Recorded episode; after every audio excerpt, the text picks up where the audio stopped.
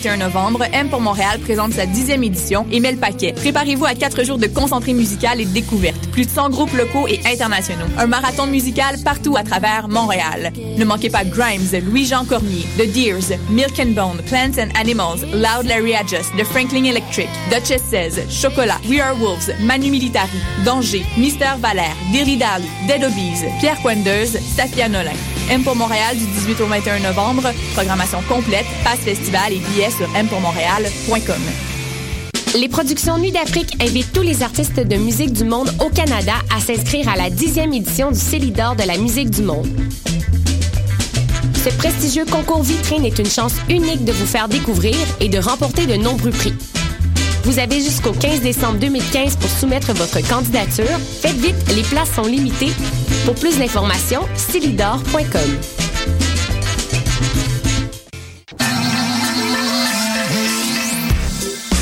RIDM.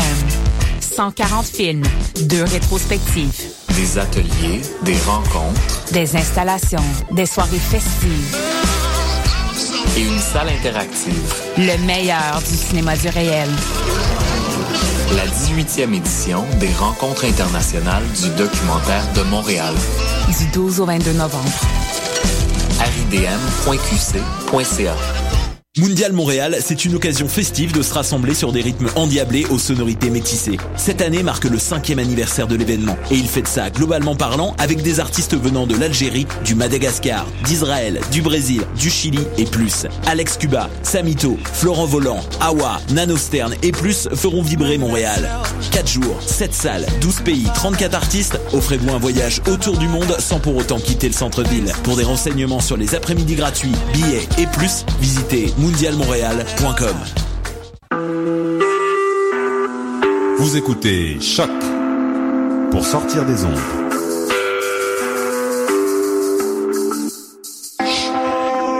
Podcast, musique, découverte.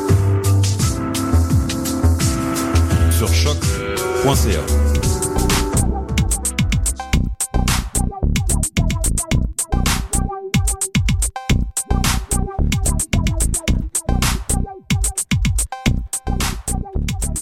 Bonjour et bienvenue à tous à cette 74e épisode de Pop en Stock. Euh, mon nom est Jean-Michel Bertillon, mais j'aimerais vous rappeler que Pop en Stock est une revue euh, savante, nouveau genre, portant sur toutes les études pop euh, les plus diversifiées et intéressantes, de plus d'être une, mais ben, en fait d'être une collection d'essais dans la maison d'édition euh, Ta mère.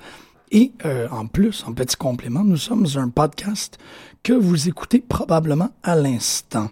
Tout ça est très agréable et vous savez bien que le Pop en stock a comme mission ultime euh, de, réunir euh, en champ d'intérêt euh, divers et ou connexes et pluriels, on peut dire, des gens qui veulent faire rehausser la qualité de la discussion autour euh, des objets de la culture populaire.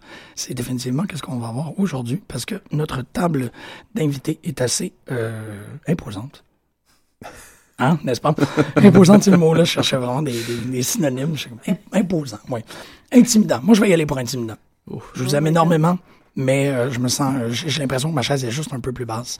Aujourd'hui, je vais commencer avec euh, Philippe Saint-Germain. Bonjour. Bonjour Jean-Michel. Salut. Salut. Ça va bien? Ah oui, ça va très bien toi? Ben oui, absolument. que, ben, on fait une introduction assez sommaire. T'es professeur de cégep, euh, professeur de philosophie au cégep de? Oui.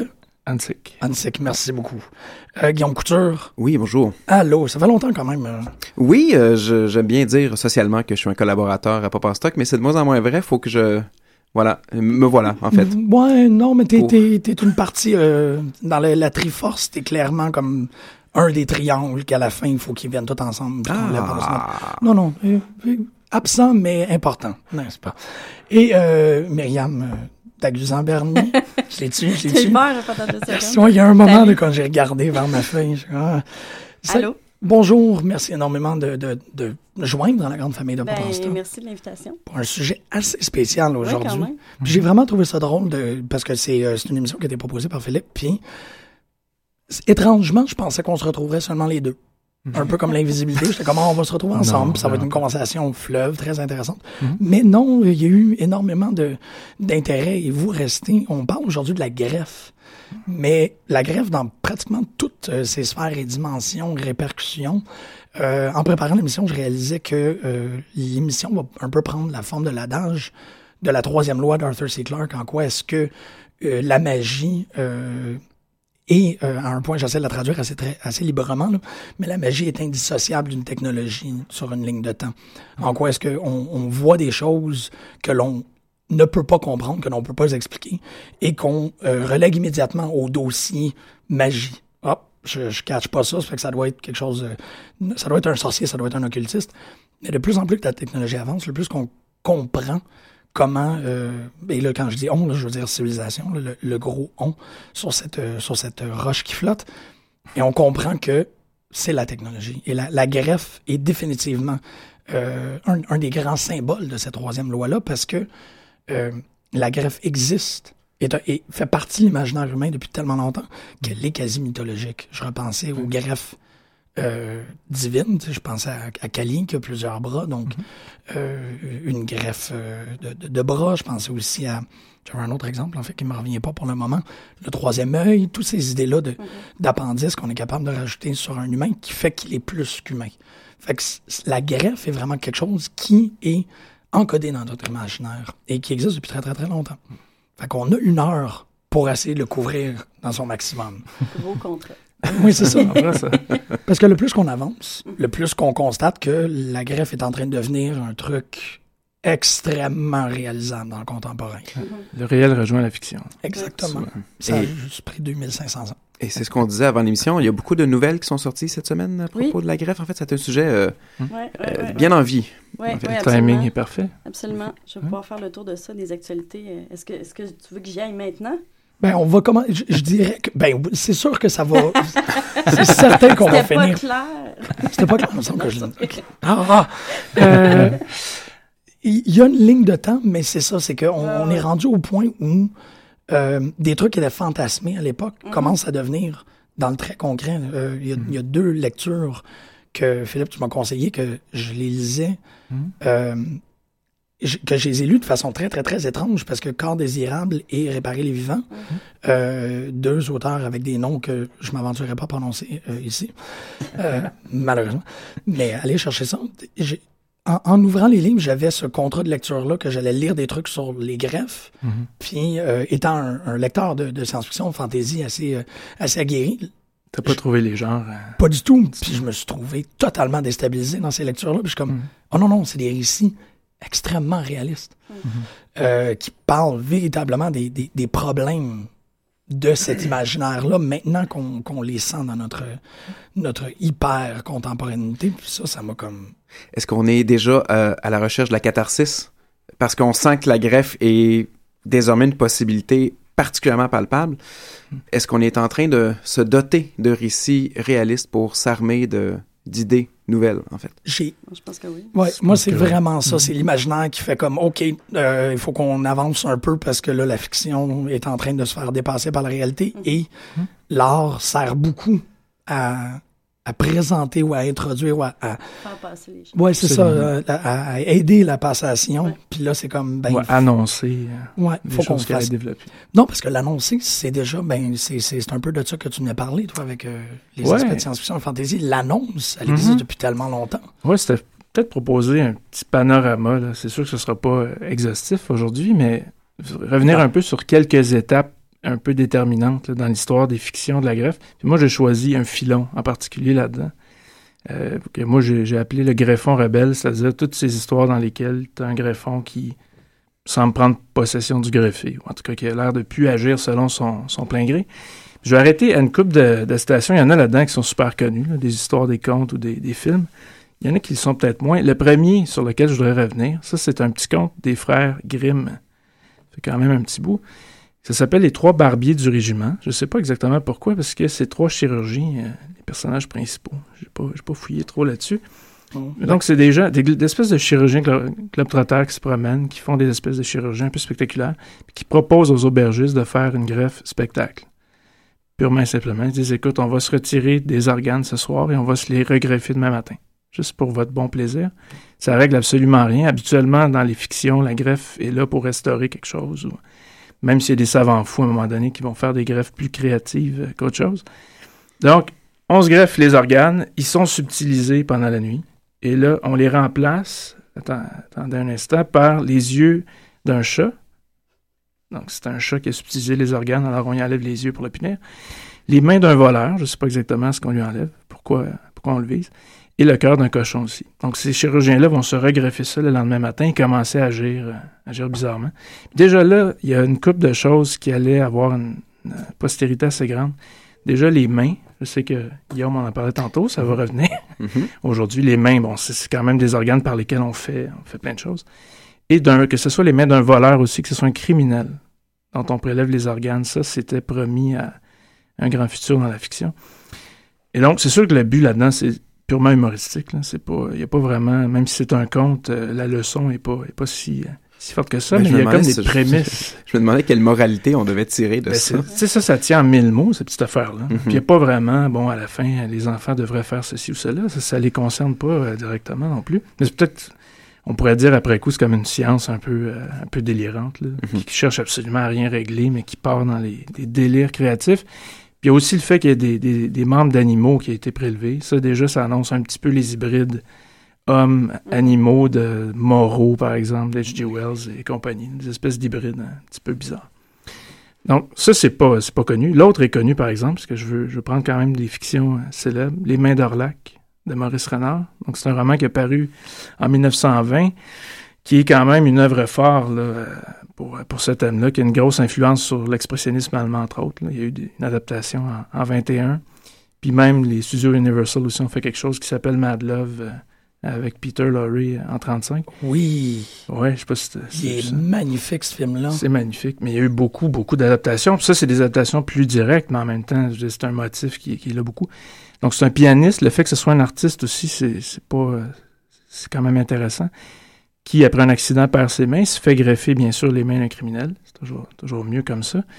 Et que là, il va y avoir des crimes qui vont être commis euh, dans le roman et on va retrouver ses empreintes. Et lui, il va comme être à la fois persuadé de l'avoir fait, parce que là, il, est mis devant son fait, mais il n'y a pas un souvenir précis de ça. Et là, puis là, je veux pas, euh, je m'excuse de brûler des punches, là, je le ferai pas à chaque fois, mais là, on va apprendre quelque chose qui est assez révélateur, je pense, pour la suite du thème aussi. C'est que c'est quelqu'un, une espèce de bandit, euh, pas trop, hein, pas trop euh, génial, qui a fait faire des moules de ses mains à ce criminel-là. Ce qui veut faire du chantage auprès d'Orlac, c'est quelqu'un qui est célèbre, qui est fortuné, et qui a commis les crimes lui-même. Donc, c'est pas Orlac qui les a fait. On, se fait, on, pointer vers la possibilité que c'est le greffon qui est jeté à travers lui. Quand finalement c'est pas fondé, c'est juste un fantasme finalement. Il a pensé que c'est ça parce qu'on retrouve les, les empreintes là-bas. Donc ça, il y a des observateurs, des lecteurs, David Le Breton, entre autres, qui s'est intéressé beaucoup au bon, rapport au corps, mais qui voyait justement dans le fantasme que le greffon prenne la relève et agisse de son plein gré. Quelque chose d'intéressant, parce que dans la science, je veux dire, c'est- pas un phénomène qui est reconnu scientifiquement. c'est la mémoire cellulaire, par exemple, c'est pas euh, quelque chose qui est vraiment accepté. Mais même les médecins sont forcés de dire que, écoute, psychologiquement, il y en a qui pensent quand même qu'ils agissent pas complètement librement. Mhm. C'est ça que le roman, même en 1920, alors que c'est quand même fait partie d'une science-fiction tu sais, qui est plus triomphante, on s'attend à ce que ah, le- le- l'impossible soit montré, alors que là, non, c'est sous forme d'un fantasme que c'est montré. Donc, il y en a qui pourraient dire, franchement, il aurait pu faire le pas supplémentaire, mais non, c'est un, c'est un entre-deux quand même qui est assez, euh, assez intéressant pour moi. Puis c'est sûr, là, le fait que ce soit des mains aussi, que ce soit un artiste, tu sais, je revenais tantôt, mais des fois, il y a des artistes qui vont profiter de ce genre de greffe-là dans la fiction. Tu sais, qui vont dire, écoute, là, je peux enfin agir comme j'ai jamais pu le faire. Mhm. Alors que souvent, tu- on voit le greffon rebelle comme quelque chose qui te pousse à faire des, les, pires, euh, les pires choses.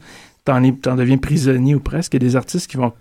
Ça me, ça me fait toujours penser aux surréalistes un peu, là, qui veulent agir plus, créer plus librement, puis bon, à- endormir leur raison. Puis on dirait qu'il y a des personnages qui font ça. Une autre citation que, que je voudrais aborder, puis là, n'hésitez pas à me couper mon, mon panégyrique, là. Ne soyez pas gênés.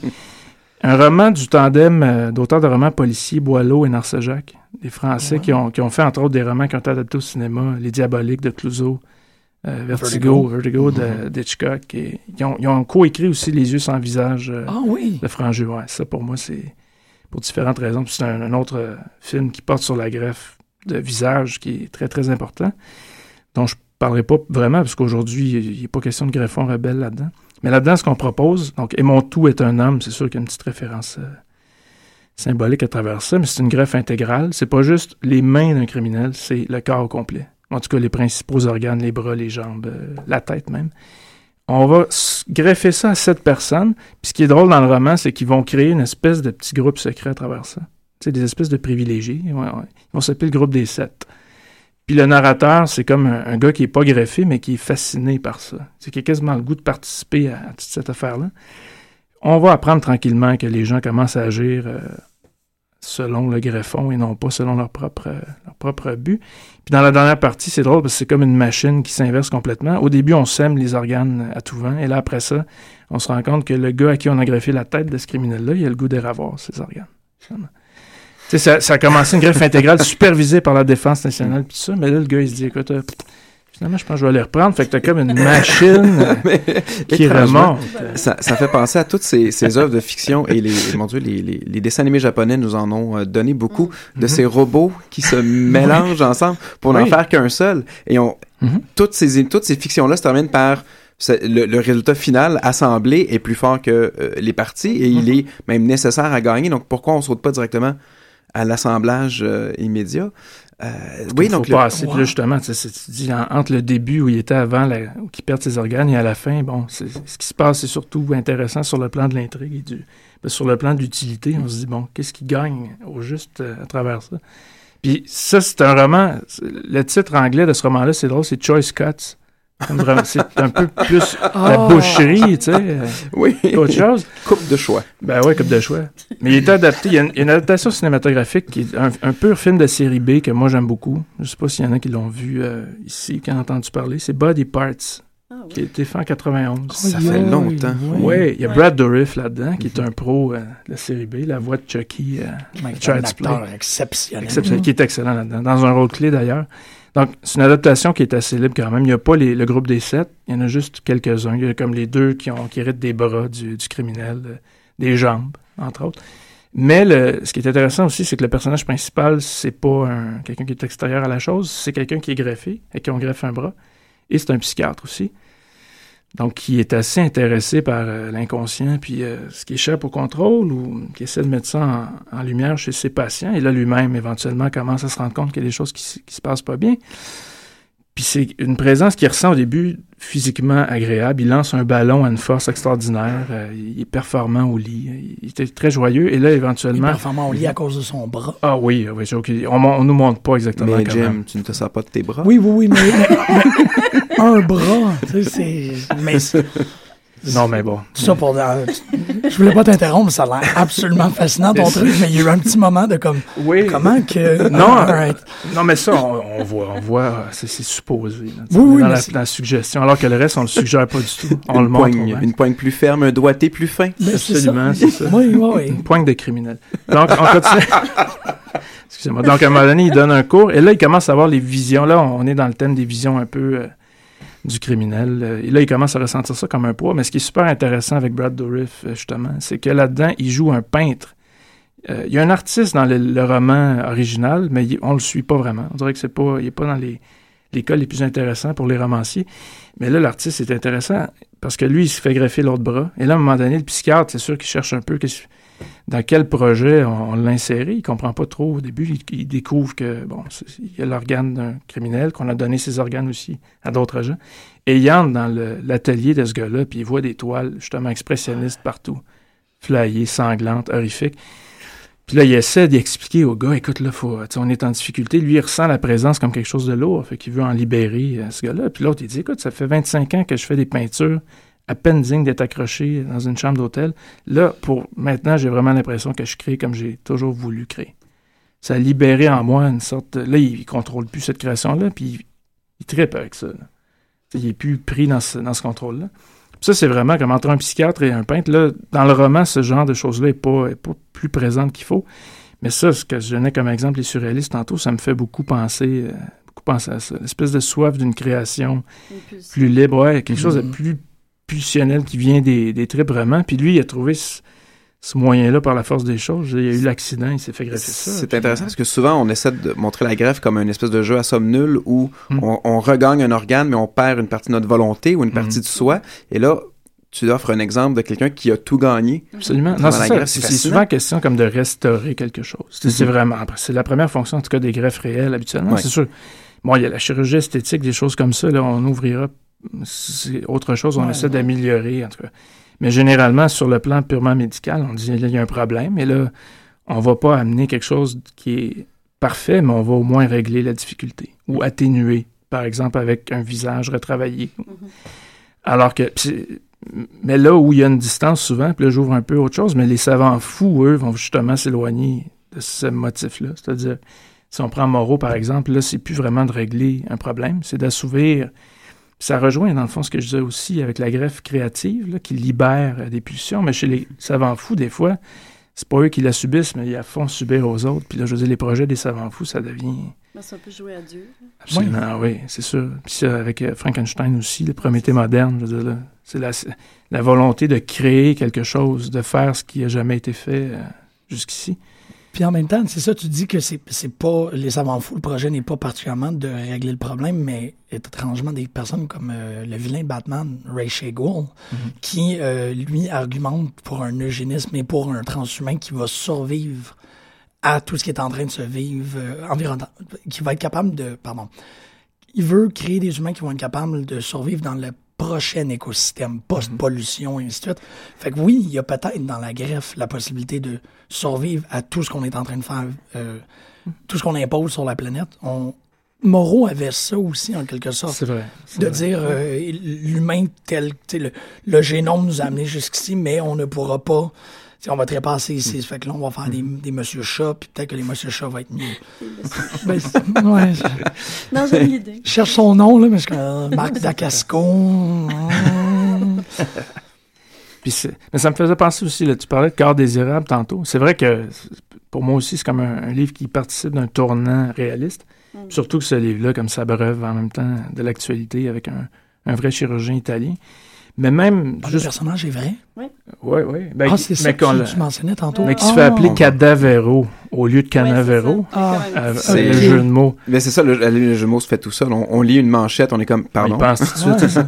Le docteur Cadavero, puis là, souvent en haut de la montagne, avec l'éclair. Habillé en baron samedi, et puis voilà. Ça. Ouais, ouais. Mais encore désirable, ce qui est le fun aussi, c'est qu'il y a comme un paquet de, de dédoublements de jeux de double. Même le personnage principal, avant d'être greffé, il y a un pseudonyme.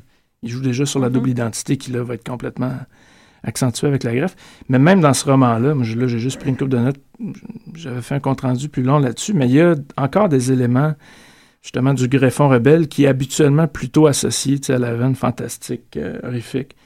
Là, dans- là, là, c'est une greffe de tête qu'il y a dans le roman de, de Hubert Haddad, qui est paru il n'y a, pas- il y a pas trop longtemps. Mais il y a comme. On reconnaît des. On reconnaît certains motifs. Il y a des impressions de déjà vu, entre autres. là. Il ne sait plus s'il pense par lui-même.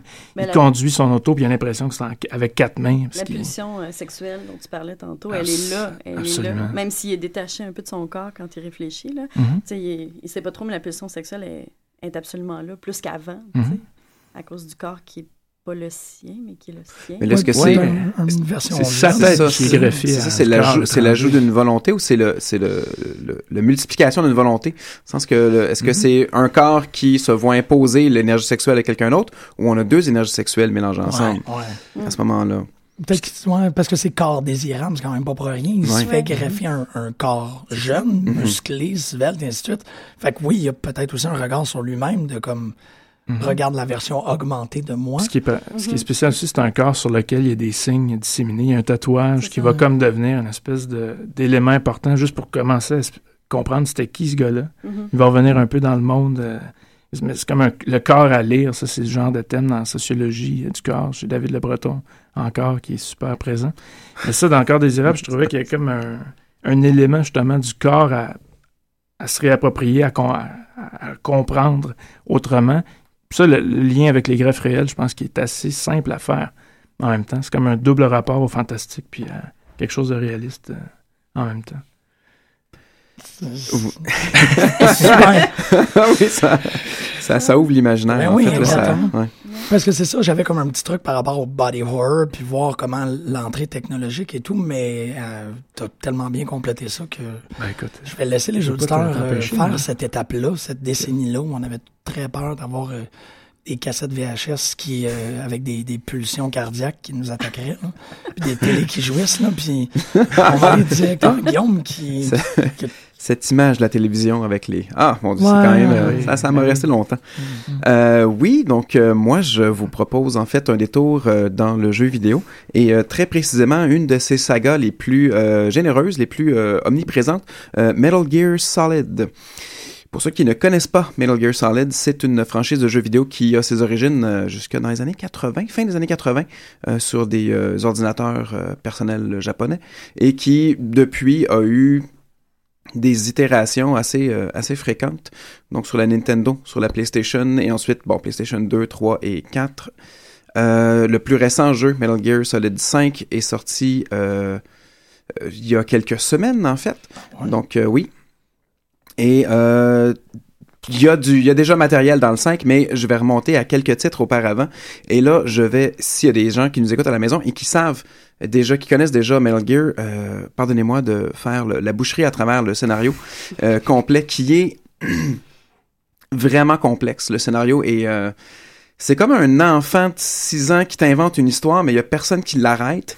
Puis à un moment donné, toi, il faut que tu composes avec tout ça. Puis quand tu veux faire une suite à cette histoire-là, il faut que tu te rappelles tout ce qui a été dit. En tout cas, c'est... Ouais. Chaque, chaque, suite à Metal Gear, on se demande comment il fait pour aller chercher un coin qui est pas touché, puis juste aller creuser une histoire là-dedans.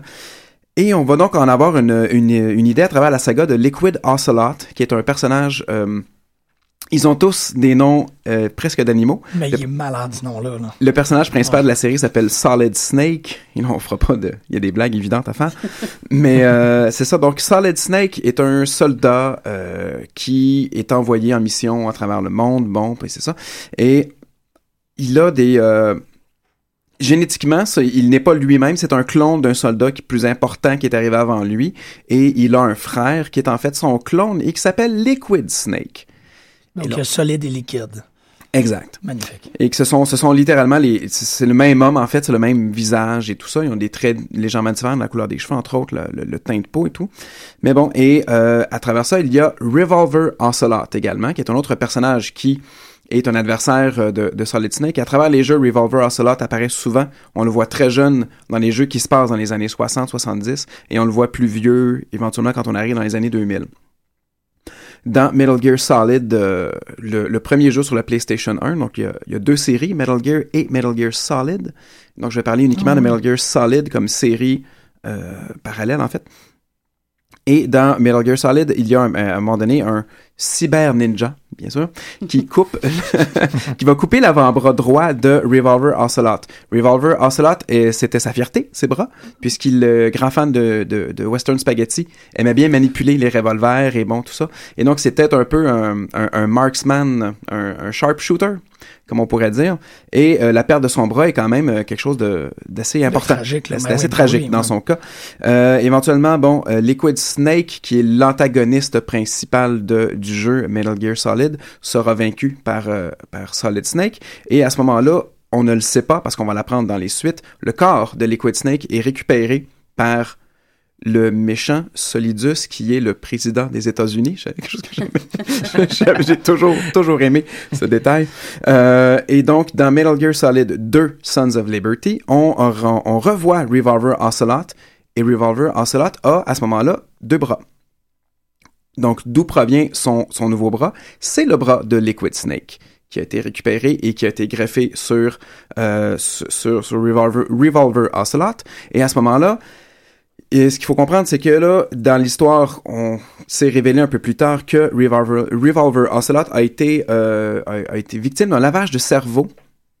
Et c'est là un peu la nuance vraiment intéressante qui va elle-même être nuancée plus tard. C'est que ce qu'on propose, c'est que la greffe n'a pas, c'est pas la greffe qui a donné une nouvelle personnalité à l'intérieur de Revolver Ocelot, c'est un, euh, un brainwashing finalement qui a été fait et puis qui a été imposé. Et on a essayé de lui faire à croire à Revolver Ocelot qu'il était maintenant il y avait maintenant une autre personne en lui à cause du bras, mais ce n'était pas le cas. Et c'était l'idée, c'était de, de, de, de pouvoir in- in- insérer un, un agent, un agent dormeur finalement dans ouais. Revolver Ocelot pour qu'ensuite Liquid Snake ressorte de la mort et ait sa propre volonté pour accomplir une partie du plan. C'est de la gonzo science-fiction. C'est de la, on est loin là. Wow, on est très très loin. Et là, semblerait-il qu'on a aidé euh, Revol- Revolver Ocelot à avoir cette personnalité double à travers euh, évidemment l'hypnose, euh, les drogues, la psychothérapie et les nanomachines. Donc vraiment, il y a beaucoup de, de techniques employées pour qu'on puisse convaincre un individu qu'il est en fait deux individus en un. Et lorsque le lorsque Solid Snake va revenir pour euh, combattre euh, cette nouvelle menace, euh, le bras de Revolver Ocelot, de Liquid Snake, va va réveiller donc c'est comme un peu le le, le, le trigger, la gâchette pour euh, le pour réveiller. Mhm. pour réveiller la, la deuxième personnalité intérieure et on va découvrir en fait la personnalité de Liquid Ocelot qui est le, le mélange entre les deux puisque Liquid euh, Liquid Snake et Revolver Ocelot ont en fait certains objectifs en commun et lorsque ces objectifs-là se rencontrent, c'est Liquid Ocelot qui parle. Donc on aurait on aurait trois personnalités à l'intérieur d'un d'un d'un greffé finalement en fait. Et ça c'est intéressant et on va même un peu plus loin où à un moment donné dans le jeu, le, le bras de Liquid Snake, euh, il y a encore son ADN à l'intérieur, et ce qui fait que lorsque vient le temps de, de, de, mettre fin à, une, un programme génétique de soldats, les, les, les Sons of the Patriot, euh, ça prend l'ADN de Liquid Snake qui est mort, donc, mais le fait qu'il a son bras fait en sorte qu'il peut sauver. Donc, vraiment, euh, Revolver Ocelot, à ce moment-là, n'est même pas uniquement lui-même mais il est physiquement, évidemment, il a un bras, mais il, est, il peut faire agir un peu au-delà de sa volonté, mais vraiment la génétique même du bras est, utile à finalement sauver le monde en quelque sorte. Euh, on, commence à, creuser loin dans les euh, dans, dans, le complexe et tout le long, tout long du jeu euh, Metal Gear Solid 2, il y a évidemment euh, des personnalités qui, c'est ça, qui se promènent entre Liquid Ocelot, Revolver Ocelot, qui se on et off un peu. Et euh, la solution que l'on va trouver pour euh, régler cette histoire-là, c'est de le, lui enlever ce bras-là, évidemment, et de le remplacer par un bras cybernétique.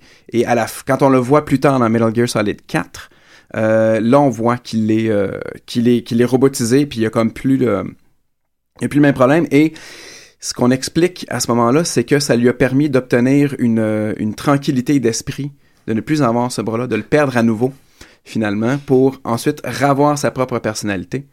Euh, c'est quand même euh, c'est intéressant. Et là, à partir de là, il y a beaucoup, beaucoup de, de, de réflexions, je pense, euh, qu'on peut tirer de ça. Les, euh, ce sont tous des soldats. Tous les personnages à qui je, de, de- qui je viens de parler ce sont tous des agents, des soldats. Ce sont des, des gens qui agissent avec leurs mains.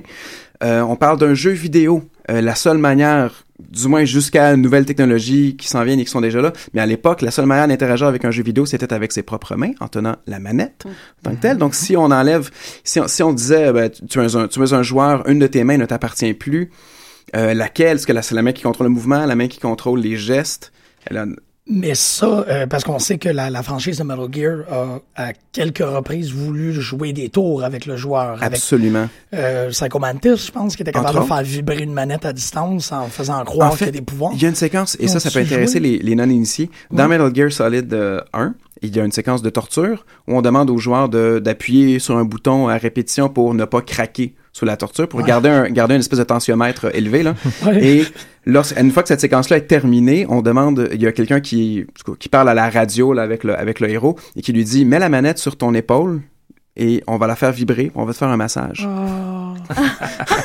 Donc, il y, a, il y a un peu de ça. Donc, on voit l'intention de la série d'aller briser le quatrième mur et d'aller chercher ça. Et je pense pas que ce soit innocent que l'on parle effectivement de mains, et à ce moment-là, les, les- les mains du joueur. Mais est-ce qu'il y a Power des Glove ou le... Mais est-ce qu'il y a Ouais, des ouais. moments, C'est par exemple, c'est y a-t-il un moment où le- il y a un joy- des joysticks qui, est, qui ne répond pas à cause qu'on n'a plus de main? Il me Euh, semble que ça serait une opportunité parfaite pour le ça faire. Pas dans, pas dans celui-là. Euh, évidemment, Psycho Mantis invertait, euh, inversait les contrôles. Ah, c'est ça. Euh, et puis, il fallait changer le brancher sa manette dans l'autre port, le port numéro 2, pour pouvoir le vaincre. À ce moment-là, Psycho Mantis se disait, mais je ne peux plus lire tes mouvements. Comment cela se fait-il? Donc, c'était, euh, voilà, un, Tellement bon. là. un paquet d'idées comme ça. Mais euh, dans ce cas-ci, et je trouve ça intéressant que euh, lorsque, dans le fond, Liquid Ocelot est vaincu à la fin de Metal Gear Solid 2, en tout cas, pour, pour- il, il revient éventuellement, mais c'est pas euh, tout de même. Donc, euh, lorsqu'il est vaincu, ses dernières paroles, dans le fond, c'est euh, c'est Revolver Ocelot qui revient et qui finit par dire quelque chose. Et moi, je voyais ça comme il y a une, une- il y a une rédemption qui est, qui, est- qui, est- qui est nécessaire au greffé, en fait.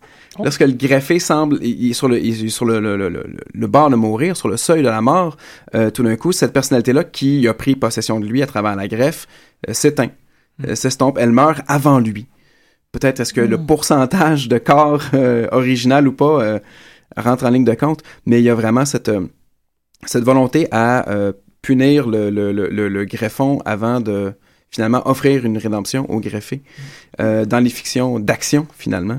Parce qu'il y a une transgression biologique. Il y a, oui c'est ça. C'est y a- peut-être ça. Peut-être. Ben encore comme, comme Myriam me disait, parce qu'il y a quelqu'un qui a joué Dieu. Mhm. C'est encore un. c'est- Non, non, tu dois être puni pour. Châtié. euh, Ouais, c'est ça, il y a un châtiment euh, Oui, karmique. Ouais. Euh, Ouais, c'est ça, serait ça, ouais, la un force. retour. Ben, une espèce de, comme un dernier moment où, où le corps t'appartient entièrement avant de, avant, de- avant de quitter. Je Ah, crois qu'il y a, il y a, il y a une arche à voir à travers ça. Et, euh, faut pas sous-estimer aussi le, le, le, le le fait que dans Metal Gear Solid 4, lorsque euh, Revolver, Revolver, ah, j'ai bien de la misère avec ce mot-là, Revolver Ocelot revient avec euh, un bras cybernétique, c'est la réponse. La réponse étant, la réponse n'est pas la greffe dans Metal Gear. La réponse va donc être d'avoir une main robotisée.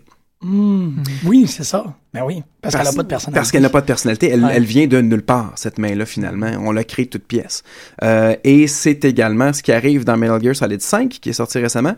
Le 5 se passe euh, quelques années avant. Donc, le, dans, dans la chronologie, Metal Gear Solid 4 est le plus, euh, est le plus avancé, le plus loin dans la chronologie complète euh, diégétique, finalement. Mhm. Et euh, Metal Gear 5 se passe dans les années 80. Et malgré tout, euh, oh, mon Dieu, euh, jetons à la poubelle la logique ou la, la, la chronologie de la technologie, genre dans euh, Metal Gear euh, Solid 5, le héros a un bras, Cybernétique bras cybernétique qu'il Ah peut ouais. lancer également, en fait. Euh, donc, vraiment Comme projeter, le projeter son... au point, là. Comme le fulgure au point de Goldorak. en effet. Donc, il y a vraiment un, un motif de la main... y- y- on remarque beaucoup que lorsque euh, Liquid, euh, Liquid Ocelot se manifeste à l'intérieur de Revolver, euh, c'est sa main droite qui se lève et qui fait un point comme ça et qui lève. Là, je fais en studio, je le fais, mais on, l'imagine très bien. Euh, Il y a cette espèce de geste presque fasciste, un militaire à tout le moins en tout cas. Donc la- le, le- le signe d'une main, euh, c'est Ouais. le salut. Mm. Et vraiment, donc c'est ça. Qu'est-ce qu'on peut voyager comme personnalité à travers une, une simple, un simple membre? Qui n'est pas le tien? C'est presque la prothèse du Dr. Strangelove. euh.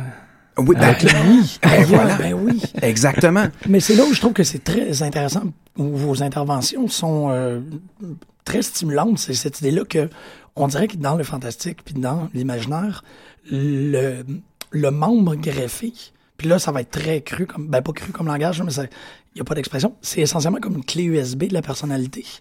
Et qu'on on, on télécharge le euh, l'âme. Ugh, encore, vous voyez, le langage est assez. euh, Oui.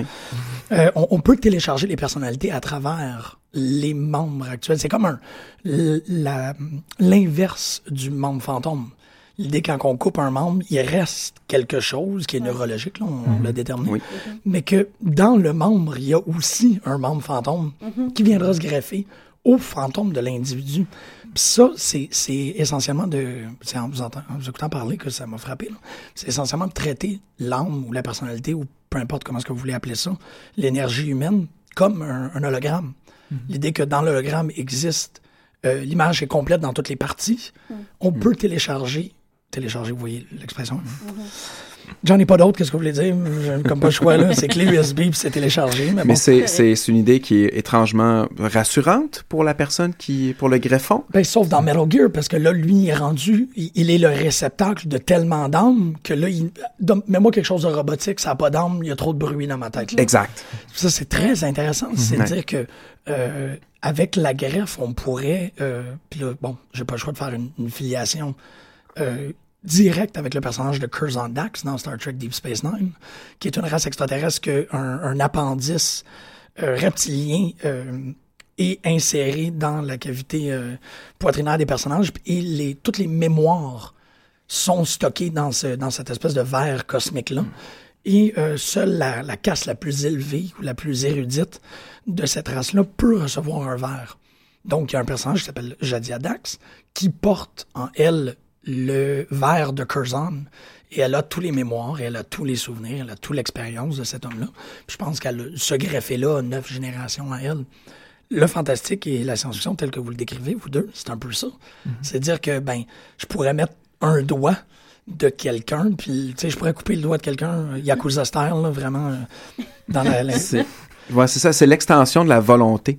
En tout cas, dans, Oh, dans, oui, dans, dans- en dans le cas de, oui, ben dans le cas de Metal Gear, en tout cas, c'est la, la mission de, de Liquid Snake lorsqu'on pense quand on a abattu Liquid Snake à la fin de Metal Gear Solid 1, ben non, il va revenir et puis sa mission, finalement, son objectif est est, est un peu plus près d'arriver à la fin de Metal Gear 2 parce qu'il a réussi à accomplir des choses à, l'insu Ouais. de, de, de Revolver. Donc, c'est ça, là, il y a, il y a une mission beyond the grave. Oui, exactement. Le- je trouve ça très intéressant, mais c'est une- c'est des. Parce que bon, la greffe, c'est quelque chose de très physique, mais on s'en sert pour. En tant qu'exemple, pour vouloir dire quelque chose sur l'âme. Ouais. Encore sur l'âme, sur l'énergie, sur euh, l'aura.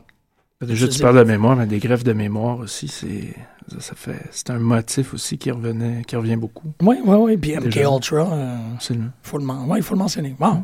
Parce qu'il y a véritablement des, des, des incidences. MK Ultra, là, rapidement, c'est le, le projet réganien euh, dystopique totalitaire où on, on mettait des mémoires et des commandes dans les gens.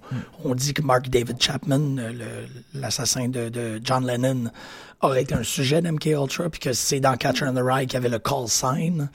Euh, le déclic qui lui, euh, qui lui donnait l'ordre, bon, tout ça provient clairement de Manchurian Candidate. Euh, ce, ce- ce gros classique-là, là, où on avait très peur de pouvoir, comme, comme tu dis, Philippe, faire des greffes de mémoire. Mais ça, c'est là où l'imaginaire et la réalité, parce que on voit des dossiers politiques commencent de plus en plus à, à errer jusqu'à la théorie de la conspiration. Et, et on parlait du, euh, du médecin euh, italien, en fait, là, euh, Monsieur Cana Canavero. Canavero. Canavero. Ouais. Canavero. Ouais. Et qui, euh, en fait, Metal Gear Solid 5, qui est sorti récemment, euh, Monsieur Canavero est, est encore en, en réflexion, je crois, j'en ai pas entendu parler encore dans les médias, en réflexion s'il va poursuivre ou non la compagnie Konami. Parce que dans le jeu, le jeu s'ouvre Metal Gear Solid 5 avec un, le, le personnage de Solid Snake, mais en tout cas, un, un autre Solid Snake, Venom Snake en tout cas, qui, qui euh, se réveille dans un lit d'hôpital et qui lui manque un bras. Et donc, il y a un médecin qui vient lui parler de ce qui va se passer, puis de on va, on va te greffer quelque chose, tu vas voir, tu vas avoir un bras. Ce médecin-là est modélisé selon le visage de Monsieur Canavero. Oh, Oh my god. Et lui n'était pas au courant. Le vrai docteur n'était pas au courant que cette modélisation avait eu lieu. Donc, il- évidemment, je présume que matériel source, on récupère du matériel source, on fait le, mo- tu sais, le, le, le, le jour, le jour après jour de, de, de, de- de- d'un, équipe- d'un studio de développement. Donc, on prend un personnage connu, on le modélise un petit peu, dit comme, Ah, il va ressembler à ça. Mais non, c'est, on voit les, les référents. Et Metal Gear, le, le studio de développement de Metal Gear est connu pour ses, ses, ses, ses annonces ou ses jeux métatextuels Mhm. dans la vraie vie, puis de ci, puis de ça. Est-ce que ce qui est vrai, ce qui est pas vrai? Et là, tout le monde s'est demandé, est-ce que c'est, lorsque l'annonce de la greffe de tête est arrivée, dans le milieu du jeu, le monde se sont dit, Ah. c'est une annonce pour Metal Gear Solid 5, c'est de la promotion. Ouais, c'est ça. Puis moi, je rigole là, ici dans, dans mon début de barbe là, parce que c'est drôle que ce, ce monsieur-là, il est frustré parce qu'ils ont greffé son visage sur un jeu Ouais, vidéo. Et ben, j'en ai arrivé à ça. Ah ouais, c'est ça. Parce qu'on lui a pris sa tête C'est ça. Oui, pour le c'est mettre dans un jeu, Puis en lui, fait. il veut faire une greffe de tête. Et lui, il veut faire une greffe de C'est tête. très drôle. Ouais, On va, on va passer aux terreurs euh, actuelles. Aux terreurs. non, parce que oui, on, on ouais. est, on est resté assez soft puis cute à dire, ben, dans ces livres-là, pis tout. Mais, euh, Myriam, tu t'es donné comme mission de vraiment Un faire plan une vigile un peu, un peu inquiétante. Ben, en fait, c'est juste que euh, cette émission-là, je vous le disais tantôt, ça tombe bien cette semaine parce qu'il y a eu beaucoup d'annonces, en fait, euh, concernant euh, des nouvelles avancées de la greffe. On va juste prendre lundi. Lundi dernier, il y avait une, euh, une conférence de presse du euh, NYU Langone, ça c'est le New York University Medical Center Langone, qui doit être pour le nom de quelqu'un, je sais pas, euh, qui avait une conférence de presse qui était live, qu'on pouvait voir, puis on peut consulter encore la vidéo qui est franchement fascinante. Et c'était autour des procédures d'une greffe faciale qui a eu lieu en août dernier sur Monsieur Patrick Hardison. Je pense que je prononce bien son nom, ce que j'espère. Et euh, cet homme-là, euh, c'est un, un, monsieur de 31 ans qui a cinq enfants et qui est un pompier volontaire et qui a été euh, dans, un, dans un incendie, essayer de sauver quelqu'un. Et en fait, euh, son masque a fondu sur son visage. Et il a eu le réflexe, dans sa malchance, de couvrir ses yeux. Donc, il a gardé la vue. Donc, une chance dans sa malchance, mais bon, on va voir. Mais euh, à ce moment-là, ce qui est arrivé, c'est qu'en fait, il n'y avait plus du tout de visage, les oreilles non plus. Et ils ont reconstruit un visage, grosso modo, avec de sa peau, entre autres de ses cuisses, de ses jambes. Et euh, cette, ce centre médical-là sont spécialisés dans la reconstruction faciale. Et donc, ils ont eu une, une bourse de recherche. Et ce Patrick-là a pu faire partie de cette bourse-là et se faire proposer une greffe faciale totale. C'est la première greffe faciale totale aussi avancée. On se rappelle, par exemple, la première, première au monde, là, Mhm. c'était euh, en 2005. C'est Isabelle Dinoir, c'est une Française qui avait une greffe partielle, une greffe euh, faciale partielle. Elle, euh, c'est une femme qui a fait une, tout bêtement, une tentative de suicide Ah. avec des pilules. Elle s'est, elle s'est endormie au lieu de, de mourir, en fait, et son chien essayait de la réveiller. Je mets des guillemets. Il a mangé une partie de son visage. Euh, non, les photos sont assez atroces. Oui, tu te caches la face, là. Ben, c'est le cas de le dire. oui, c'est ça. Puis, euh, euh, ils lui ont proposé une greffe partielle, c'est-à-dire nez, euh, bouche et menton. Euh, et ça s'est bien passé pour une première fois. La première greffe totale de visage, c'était en 2010 en France. Il y en a eu une au Ba- en Ba- à Barcelone aussi. Mais celle-là qui a été faite euh, au mois d'août dernier est, est la plus complète à ce jour parce qu'il y a une partie des os aussi qui ont été... euh, euh, c'est très compliqué. là. C'est-à-dire Oui. que la- là, là, on ne voit pas faire le geste, là, mais le- la greffe part du ce qu'on appelle le scalp là, en arrière, le Ouais. crâne, et vraiment, on vient draper jusqu'ici, jusque Oh, wow. le devant de la poitrine, en fait. Et donc, c'est vraiment énorme. Comme le, le- greffe, le- là. pour les pour mettre un visuel là, pour les auditeurs, le casque de Arnold Schwarzenegger dans Total Recall. Exactement, exactement. C'est ça. C'est tout à fait ça. Donc, euh, ouais, c'est ça. Ben moi, tu vois, j'avais pas ce, ce- cet élément-là en tête, mais j'avais le, le film Face Off avec Nicolas Cage, John Oui, euh, qui est pas un très bon film. Non, qui a, un usage, euh, un usage fort libéral de- du phénomène de- du masque et de tout Oui, ça. oui, oui, oui. On va faire une autre émission pour défendre Face Off. OK. Oh. Hey. J'ai dit selon mon souvenir. Peut-être que peut-être je le reverrai, je serais comme oh my god. Mais c'est très très esthétique hein, comment ils font le changement des visages et tout. Bref, c'est Nicolas Cage qui, euh, qui récupère la face de, De John, John Travolta. Mais euh, c'est pas pas aussi esthétique que ça dans la vraie vie pour ce monsieur Patrick là. OK, c'est ça, les Quand- résultats sont pas... Ben, c'est parce que ça prend, euh, ça prend quand même du temps pour le corps d'assimiler ce nouveau visage-là. En fait, c'est un énorme greffon qui a été mis. Et euh, quand on le voit en ce moment, le- cet homme-là parlait, s'exprimait, on a vraiment l'impression, ça, ça a l'air vraiment bête ce que je vais dire, mais je sais pas si vous vous rappelez dans Men in Black, quand la femme de, du, du gars a dit, on dirait qu'il est dans une... euh, ah, je cherche les mots, là, qui est dans une peau trop grande pour lui. là. Ouais. Ça donne le même effet. Quand il parle, on a vraiment l'impression que tout est comme... Les yeux sont pas à bonne place. Le, le- c'est très, très étrange. Mais en même temps, je veux dire, c'est pas de sa faute, là. Faut bien que ça se répare et tout. Parce que c'est, c'est, c'est tout le corps qui assimile ce- cette nouvelle Ok, peau. c'est ça, c'est en voie de, de Exactement. devenir, mais euh, ça fait déjà Ouais. depuis le mois d'août. Mais Mhm. c'est sûr que, tu sais, c'est, en- c'est c'est encore hyper boursouflé, encore hyper... euh, Oui. mais ça, c'est une greffe réelle qui a eu lieu euh, au mois d'août dernier. là. Donc, ça, c'est vraiment. On on n'est plus dans la science-fiction, là. C'est pas face-off, là. C'est c'est vrai de vrai. Puis. euh, Le film donc- Face Off aurait été un peu plus long si on devait considérer Oui. cette Oui. technologie-là. Il faut Non, c'est ça. un an et c'est demi ça. là, pour avoir... Ah non, mais eux autres, c'est comme clac, clac, euh, on ressoude, puis euh, voilà, c'est tout. Mais donc, ça, c'est une des greffes qui était, euh, qui était euh, discutée récemment. Ça a duré 26 heures, cette chirurgie-là. Euh, puis, il est toujours, évidemment, suivi par le service hospitalier. Mais ça pose quand même des questions importantes à savoir, euh, tu sais, comment tu retrouves ton identité par rapport à ça. Lui, il était très inquiet, entre autres, de savoir ce que ses enfants allaient penser Ben de oui. son visage. C'est un jeune de 26 ans qui a donné le visage, qui était mort, euh, euh, qu'on avait dé- euh, déclaré en fait cérébralement mort après un accident de vélo. Donc c'est un visage beaucoup plus jeune que ce que lui avait. Euh, ça pose des questions, en tout cas. Je, vous invite aussi à poser vos questions en même temps, parce que moi, j'ai, je, je faisais ces recherches-là, puis je me disais, oh my God, ça a des impacts psychologiques assez... Immense. euh, Ben oui. ben, c'est ça, tu sais. Euh, je- Vas-y, excuse Non, mais c'est- je suis en train de dire, genre, on se fait greffer un, un- un visage plus jeune. euh, par, si, si on s'il sort d'opération puis il reste quand même un, un bel homme, finalement, on lui redonne une deuxième jeunesse? Je, ah, je sais pas. Peut-être, peut-être. Il y a trop de problèmes, là. Ah oui. Ben, c'est Ah. ça. Ben, le, le gars dont il a reçu le visage est un vraiment beau gars, selon des standards. euh, tu sais, donc, c'est il y a quelque chose là, mais c'est sûr que ce gars-là a été brûlé complètement, mais les questions se posent dans l'avenir, pourra-t-on Ben, à l'envie changer de face? Puis quand Ouais. le gars, il s'est fait proposer son. tu sais, Je peux juste imaginer le premier rendez-vous avec le médecin. On t'a trouvé une face, ça va être du gars-là. Dans sa tête, il était-tu comme, alright! Mhm. C'est ça. Je, je sais pas. Tu sais, yeah! Je pense qu'en fait, lui était surtout. Il y je avait veux pas une trop choix. Ben oui, Parce qu'il y avait plus de face. mais- il y avait, il y avait à peine, il y avait pas de paupières, il y avait rien. Tu sais, c'était Ouais, assez. je veux une euh, face, ouais, c'est noble. Mais je suis pas dans sa tête, je sais pas. Mais sinon, euh, d'autres greffes. Je continue dans les, les exemples de là. Euh, cette semaine, on a, on a parlé aussi dans les dernières semaines une greffe qui est assez particulière aussi, la greffe d'utérus. Euh, c'est des, c'est des nouvelles euh, avenues qui s'annoncent. Le Royaume-Uni, la France, les États-Unis viennent d'annoncer qu'ils vont faire leurs premiers essais de greffe d'utérus, mais ça s'est déjà fait en Suède. Il y a eu neuf naissances jusqu'à maintenant qui ont été faites. Euh, mais euh, c'est en 2014 qu'on a essayé euh, pour la première fois. Euh, il y avait quatre femmes qui ont eu une transplantation d'utérus, dont une, ça c'est vraiment particulier, dont c'était la mère Non. qui a donné Mmh. l'utérus. Non, non. Donc la grand-mère. particulier, ça. Quand je t'ai vu lever le doigt, j'ai fait voir quelque chose de. ouais. Ben, moi, personnellement, ça je trouve ça un peu troublant, sans Mm. jugement, bien sûr, mais il y a quelque chose de...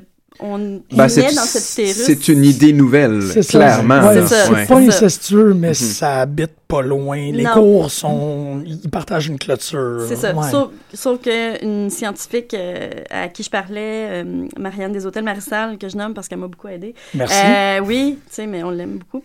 Euh, qui me disait qu'en fait, on séjourne quand même un petit peu dans la grand-mère à un certain moment de notre vie, mais on est à un niveau, euh, tu sais, autre chose que dans un utérus, on s'entend, là. Mais euh, ce qui est intéressant en plus, puis je vais le dire vraiment froidement, mais c'est un peu des locations d'utérus parce qu'une fois que le bébé est né ou les bébés sont nés, L'utérus, c'est plus. on l'enlève. Oh. On l'enlève. Oui. Donc, c'est soit des mères, des Après usage, c'est jeté après, après usage. usage, ouais. c'est jeté pour pas qu'il y ait des complications, des infections, des choses comme ça. Ah, Donc, c'est C'est- assez particulier. Donc, des, soit de femmes décédées ou soit des, des grands-mères qui donnent leur accord et disent oui, pas de problème, let's go. Femme décédée, c'est un autre affaire, ça aussi. Ça, Effectivement. C'est comme une sorte de greffe temporaire. Ouais. C'est ça. Mais ça, c'est parce que le, le corps va le rejeter éventuellement, donc on doit l'enlever. Mais c'est que l'utérus, à travers l'enfantement, euh, se déforme, se- euh, ouais, c'est ça, passe je à travers présume des chocs pas- hormonaux, ainsi de suite, puis après ça, ben, plus nécessaire après. Très juste. Oui. C'est ça. Mais en même temps, c'est sûr que le corps a des. Tu sais, je veux dire, c'est un, c'est un gros. euh, c'est un. Comment je pourrais dire? Euh, C'est pas anodin, là. Je veux dire, tu te fais poser un utérus, tu le fais enlever après. C'est sûr que ça a des impacts sur le corps, mais c'est des femmes. Ça, ça va changer toute la donne aussi, à savoir comment on va faire des enfants éventuellement Ouais. plus tard. Tu sais, est-ce que. Bon, il y a tout ça qui rentre en ligne de compte. Euh, puis on en vient. à Une, une triste pensée pour euh, Junior, le film de Schwarzenegger. Oh, mon Dieu! Mais bon, je Oh triste pensée. Oh, Oui. Non, mais ça. ça- non, non, non, mais, non, mais c'est intéressant que tu dises ça. Parce que quelqu'un qui est euh, quelqu'un qui est transgenre, Exact. Qui voudrait... C'est ça, c'est rendu... euh, Absolument, Ben, c'est sais, réalisable. il y a quelque chose là. Fait en tout cas, merci de l'exemple de. Mais euh, puis on en vient, là, je, je continue avec les greffes, là, on en vient à la greffe de tête, évidemment, qui a été annoncée, euh, c'est en 2013 que ça a été annoncé, mais là, euh, les gens se posent de plus en plus de questions parce que c'est c'est une grosse annonce. Pour faire euh, rapidement, c'est euh, Sergio Canavero, dont on a parlé plus tôt, un chirurgien, chirurgien italien qui en 2013 a annoncé, moi, en 2016, et il est tout à fait dans son calendrier jusqu'à maintenant, là, euh, je fais une greffe de tête. Et euh, l'idée, en fait, vient d'un jeune homme euh, allemand qui a une maladie dégénérative euh, qui a, je pense, 26, 28 ans à peu près et qui est vraiment pris dans son corps, donc il n'y a rien à faire, et qui a accepté d'être le cobaye pour ça. Et lui, Canavero, est tout à fait confiant que ça peut se faire. Pour l'instant, ça n'a jamais été fait dans le monde. Ça a juste été fait euh, des tests sur des euh, chimpanzés. Les chimpanzés, ça a fonctionné, mais ils sont décédés quelques jours plus tard, donc il n'y a pas de preuve tangible que ça peut se faire. Mais euh, lui, Canavero, est tout à fait euh, confiant de réussir, entre autres, à rebrancher euh, La moelle épinière. la moelle ben épinière, ouais, qui est le la plus pire. mais imaginez une tête, le nombre de ramifications qu'il faut. En tout cas, lui, il est très, très confiant. Il y a une équipe de 150 personnes avec lui pour faire la chirurgie. Si on imagine que Patrick Hardison, ça a pris 26 heures pour faire la chirurgie d'une tête en un one-shot, on s'entend, on prend pas un break, là. Euh, Des je- jours et des semaines. ben, je sais pas combien Oh, de temps ben ça peut prendre. Donc, euh, donc euh, voilà. Puis, ce qui est intéressant avec le truc de Canavero, c'est que pour l'instant, de- d'une- pour une question bioéthique, il n'y a aucune législation qui est là-dedans Ben oui. puis qui s'est prononcée là-dessus. Fait que ça fait plein de questions. Est-ce que plus tard, on parlait du changement de face tout à l'heure, est-ce que plus tard, on va euh, quelqu'un qui a envie de changer de corps va pouvoir le faire? Est-ce que euh, il y a beaucoup de chirurgiens et de scientifiques qui doutent énormément de son approche? Ça pose des questions aussi bêtes que tu te fais greffer une tête. euh, le, tu te fais greffer un corps, en fait, parce que c'est ta tête que tu veux conserver. Mhm.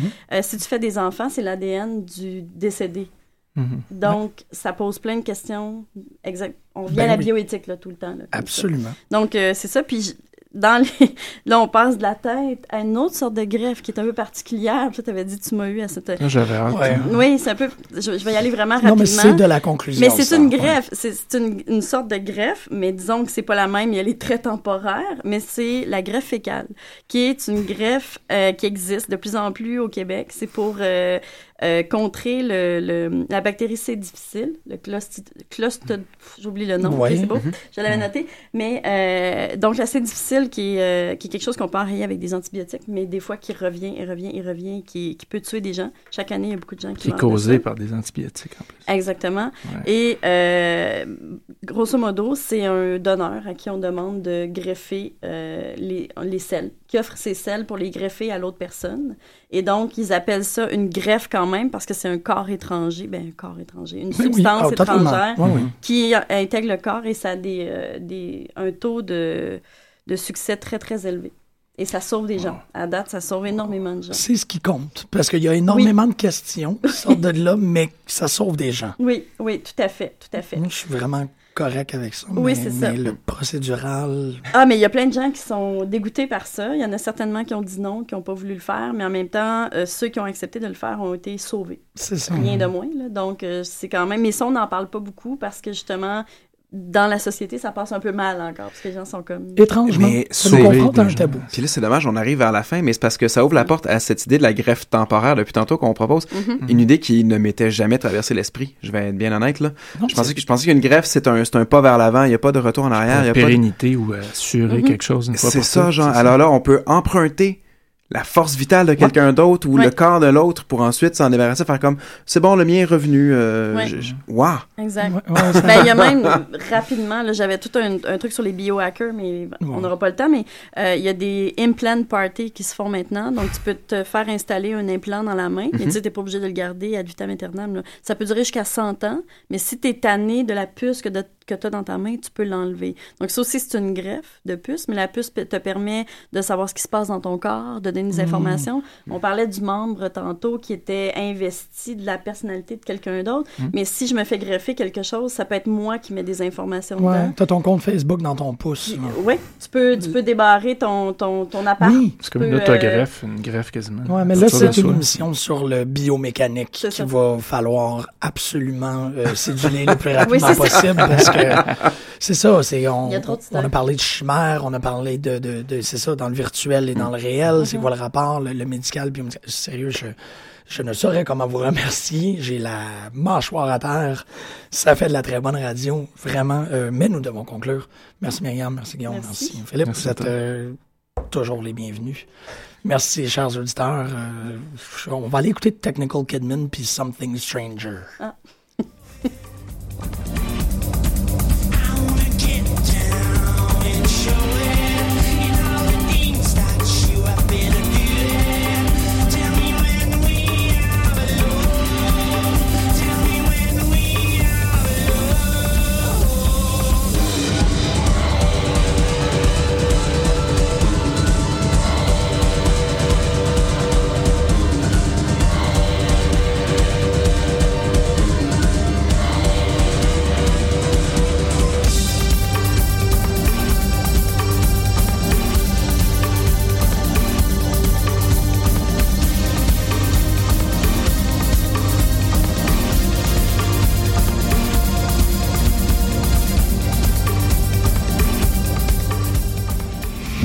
au 21 novembre, M pour Montréal présente sa dixième édition et met le paquet. Préparez-vous à quatre jours de concentré musical et de découverte. Plus de 100 groupes locaux et internationaux. Un marathon musical partout à travers Montréal. Ne manquez pas Grimes, Louis-Jean Cormier, The Deers, Milk and Bone, Plants and Animals, Loud Larry Adjust, The Franklin Electric, Duchess 16, Chocolat, We Are Wolves, Manu Militari, Danger, Mister Valère, Dally, Dead Obies, Pierre Quenders, Safia Nolin. M pour Montréal du 18 au 21 novembre.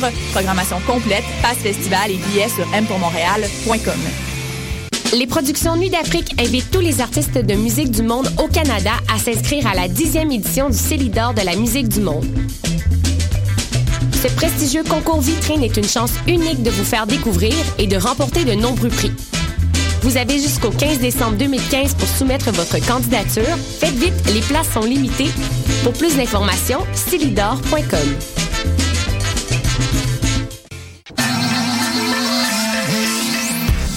RIDM.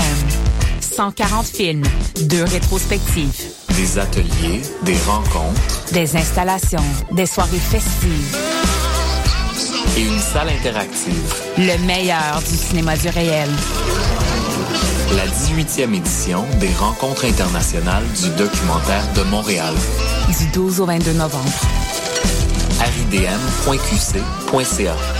Mondial Montréal, c'est une occasion festive de se rassembler sur des rythmes endiablés aux sonorités métissées. Cette année marque le cinquième anniversaire de l'événement et il fête ça globalement parlant avec des artistes venant de l'Algérie, du Madagascar, d'Israël, du Brésil, du Chili et plus. Alex Cuba, Samito, Florent Volant, Awa, Nano Stern et plus feront vibrer Montréal. 4 jours, 7 salles, 12 pays, 34 artistes, offrez-vous un voyage autour du monde sans pour autant quitter le centre-ville. Pour des renseignements sur les après-midi gratuits, billets et plus,